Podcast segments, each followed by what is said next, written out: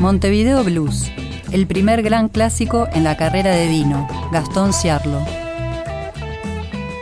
Muy buenas noches, vamos a ir con un clásico del, podríamos decir, del rock uruguayo de los 70, pero además podríamos decir de la música uruguaya en general, y además podríamos decir que es el primer gran clásico en la carrera de un cantante y compositor extraordinario em, que nos dejó hace pocos años, lamentablemente, Gastón Ciarlo, conocido como Dino, y es una de las figuras este, señeras de, de la música uruguaya de los años 60 en adelante. Tuve la fortuna de, de poder este, conocerlo en algún momento porque mi amigo Jorge Nasser, líder de Nickel y también con una carrera solista importante, este, lo invitó a algunos shows en los que yo tuve la fortuna de estar presente. Todo el mundo lo recuerda como una persona extraordinaria, muy de, un gran corazón, pero además, este, nada, eh, por ejemplo, em, a inicios de la década del 70, el suplemento de La Nueva Gente del diario El Día, que era como un suplemento así de, de música joven, podríamos decir, solía ubicar a Eduardo Mateo, Rubén Rada y Gastón Dino Ciarlo como las tres figuras capitales de la movida rockera uruguaya, entonces en efervescencia. Estos tres compositores e intérpretes priorizaron la actitud del rock por sobre su apariencia sonora. ¿Qué quiere decir esto? Que lo está poniendo a Dino al mismo nivel que, bueno, que Eduardo Mateo y Rubén Rada, y que, en los tres se veía como una cuestión de hacer una música de rock con un fuerte sabor local, digamos. Em, Dino participó de la movida del candombe beat, pero a diferencia de, de Mateo y de Rada, que digamos profundizaron en la línea del candombe, él fue casi único en mezclar la, el rock con la milonga. Y, y, bueno, eso lo convirtió en una, en una figura muy, muy única yo siempre dije que para mí este Dino fue el Roy Orbison uruguayo, también por el tipo de voz que tenía, por el uso de guitarra de 12 cuerdas. Lo interesante de Dino es que no es una figura es una figura polifacética, no es una figura que podamos resumir en una sola columna, por eso me quise concentrar hoy en el primer gran clásico de su carrera, que no fue bajo su propio nombre, sino bajo el nombre de la banda Montevideo Blues, que editó su disco homónimo en 1972. Su primer grupo más o menos importante fue Los Gatos, no confundir con los gatos argentinos, con los gatos rosarinos, fue Los Gatos Uruguayos, que fue una banda muy importante de los 60 y que llegaron a grabar un álbum en el 69. Al año siguiente, en el 70, edita Dino su primer este, LP como solista que se llamó simplemente Dino. Y un poco después, ya en el 71, integra la banda Montevideo Blues, que duró poquito, pero dejó una marca profunda. Eh, duró entre el 71 y el 72. Su único disco, que se llama Montevideo Blues, precisamente salió en el 72 Después siguió, este, después de Montevideo Blues, Dino integra una banda llamada Los Moonlights, que tuvieron mucho éxito. Después integró una banda, en el 74, una banda que se llamó 03, con Yamandú Pérez y Chichito Cabral. Y después volvió a los Moonlights en el 75 y ya del 76 en adelante eh, sigue una carrera como solista que tuvo unos discos increíbles que ya escucharemos en otro programa como Vientos del Sur, como Los Tanos, en fin, discos este, magníficos. Eh, para el musicólogo uruguayo Guilherme de Alén Carpinto, que escribió el famoso libro que es la Biblia sobre Mateo, pero ha escrito sobre Dino también, las canciones de Dino se encuentran entre las más trascendentes y mágicas de la música uruguaya. Se trata de un cantautor que abrió camino en el abordaje de lo político, lo social y lo erótico. Es que Dino es alguien del centro y al mismo tiempo de la periferia, alguien fuera de ambiente que resignifica su obra, cargada de pliegues, insurrecciones y cierta forma de nostalgia algo que en estos tiempos difíciles y de nuevas incertidumbres trae renovadas formas de resistencia y nobleza, porque hay que decir que Dino tenía un costado político que hizo que en determinado momento se tuviera que exiliar en Europa, este, y también, nada, además este profundizaba en la temática personal y en la temática social. Eh, Montevideo Blues es una cosa muy interesante porque integran el blues con algunas formas de, del candombe, de la milonga, y también hay hasta como una especie de malambo también, o de chacarera este, uruguaya rockera. Eh, la formación era con, bueno, Gastón Ciarlodino en voz, Néstor Barnada en guitarra, que también había sido parte de Los Gatos, el grupo anterior de Dino, Eduardo Pocho Ditamo, también en guitarra, Horacio Nino Costa en bajo, José Martínez en batería. Y Julio César Lelo Zurraco en percusión. Esto, este disco se transformó en una especie de clásico del rock sudamericano, fue reeditado en Europa por la gente de Light in the Attic, que dicen, por primera vez reeditamos en vinilo este santo grial de Sudamérica. Eh, guitarra filosa de rock y, y, grubera con ritmos uruguayos nativos, así define la gente de este Lights in the Attic. Y lo que es muy importante también es que este disco de Montevideo Blues tenía la primera versión de un disco que se transformaría en un clásico, en el mayor clásico de la carrera de Dino y en un clasicazo de la música uruguaya, que es Milonga de pelo largo. Después lo volvería a grabar varias veces a lo largo de su carrera, pero esta fue eh, la primera versión. Llegó a ser grabada, nada, desde acá en, en Argentina por Adriana Varela, por ejemplo, en un disco que le produjo Jaime Ross, y en Uruguay hasta Cita Rosa llegó a grabar su versión de Milonga de pelo largo. Vamos a escuchar la primera de las Milongas de pelo largo a cargo de Montevideo Blues.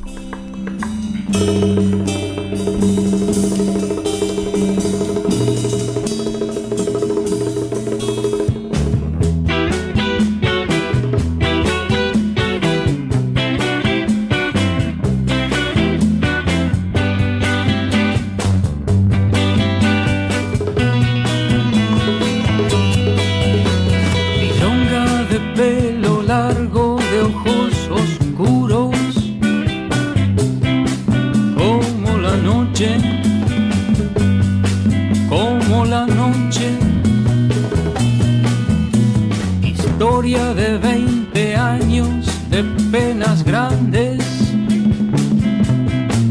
para mi gente, para mi gente. Consuelo de los que viven siempre arrastrados por la rutina. Qué cosa seria de los que huyen de nuestra tierra, de la miseria, de la violencia.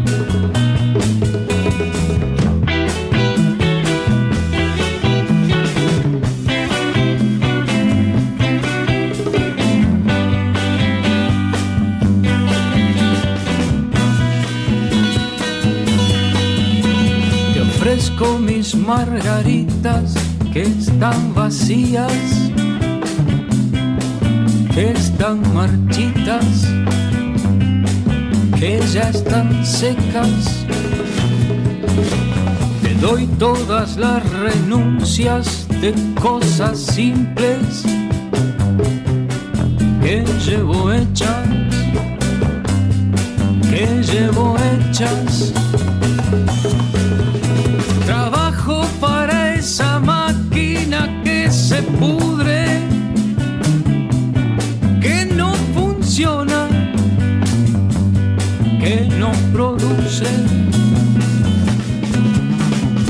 Del pobre hombre que siente frío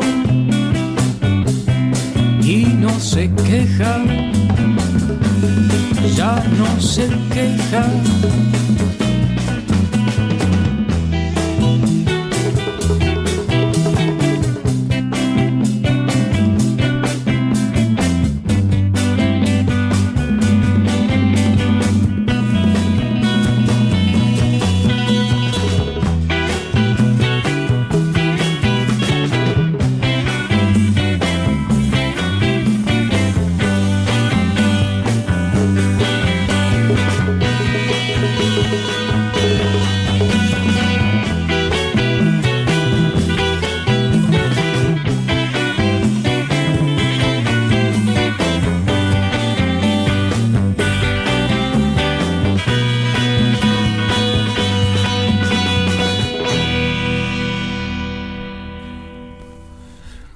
Milonga de pelo largo, Montevideo Blues, composición de Gastón Ciarlo Dino, año 1972, y el disco homónimo Montevideo Blues, que creo que hasta el día de hoy en Uruguay, si bien se ha reeditado en Europa, en Uruguay no hay una reedición completa, completa. Salió en un momento en la colección que editaba la revista Brecha, pero eh, no sé si hay alguna reedición a su altura. Bueno, eh, como decía, los niveles de compromiso político están reflejados en muchas de las canciones, pero también eh, tenía como un nivel muy interesante de observación de la vida cotidiana, como, como lo refleja este tema Milonga de pelo largo, que habla de las cuestiones y las contradicciones por las que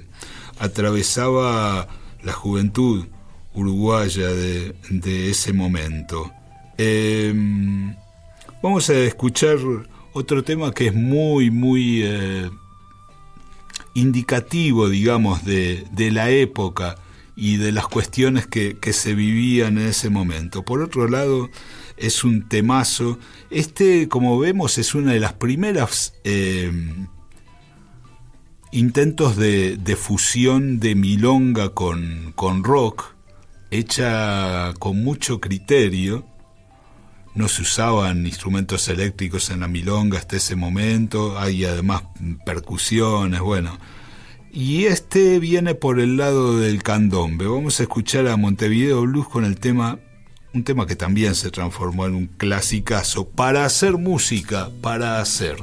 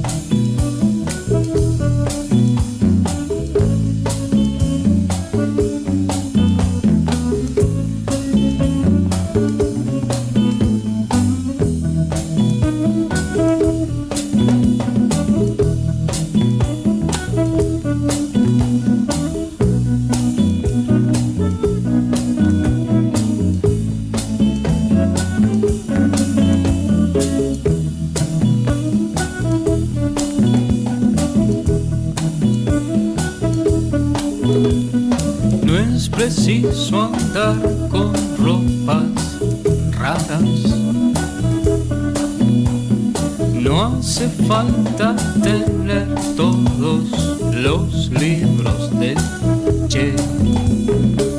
No hace falta el pelo ni la barba, ni tampoco fumar ambientes. Para hacer música, para hacer música, para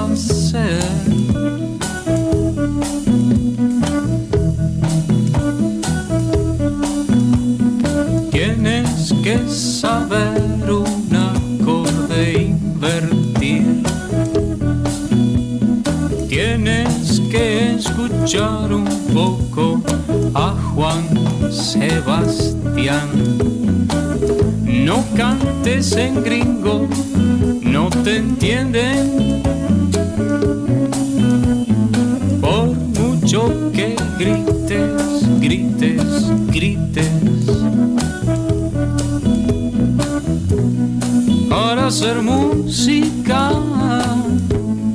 para hacer música, para hacer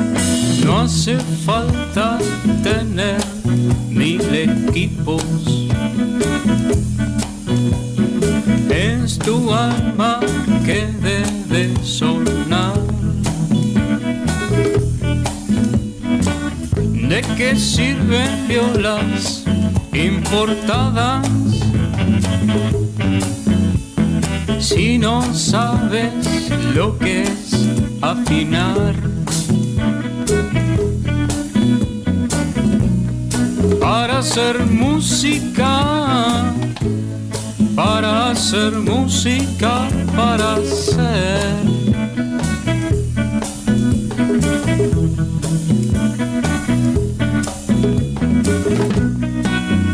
hacer música, para hacer música, para hacer.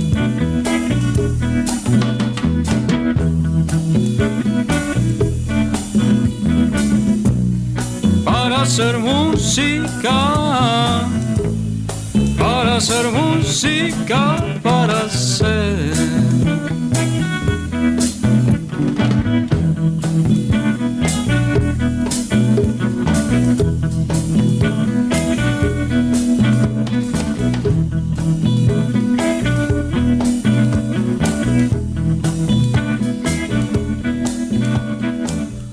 Así sonaba Montevideo Blues con la entrañable voz de Gastón Ciarlo Dino con el tema Para hacer música para hacer. Tendremos más de Dino ya como solista en futuras columnas. Otra historia. El rock como vertiente.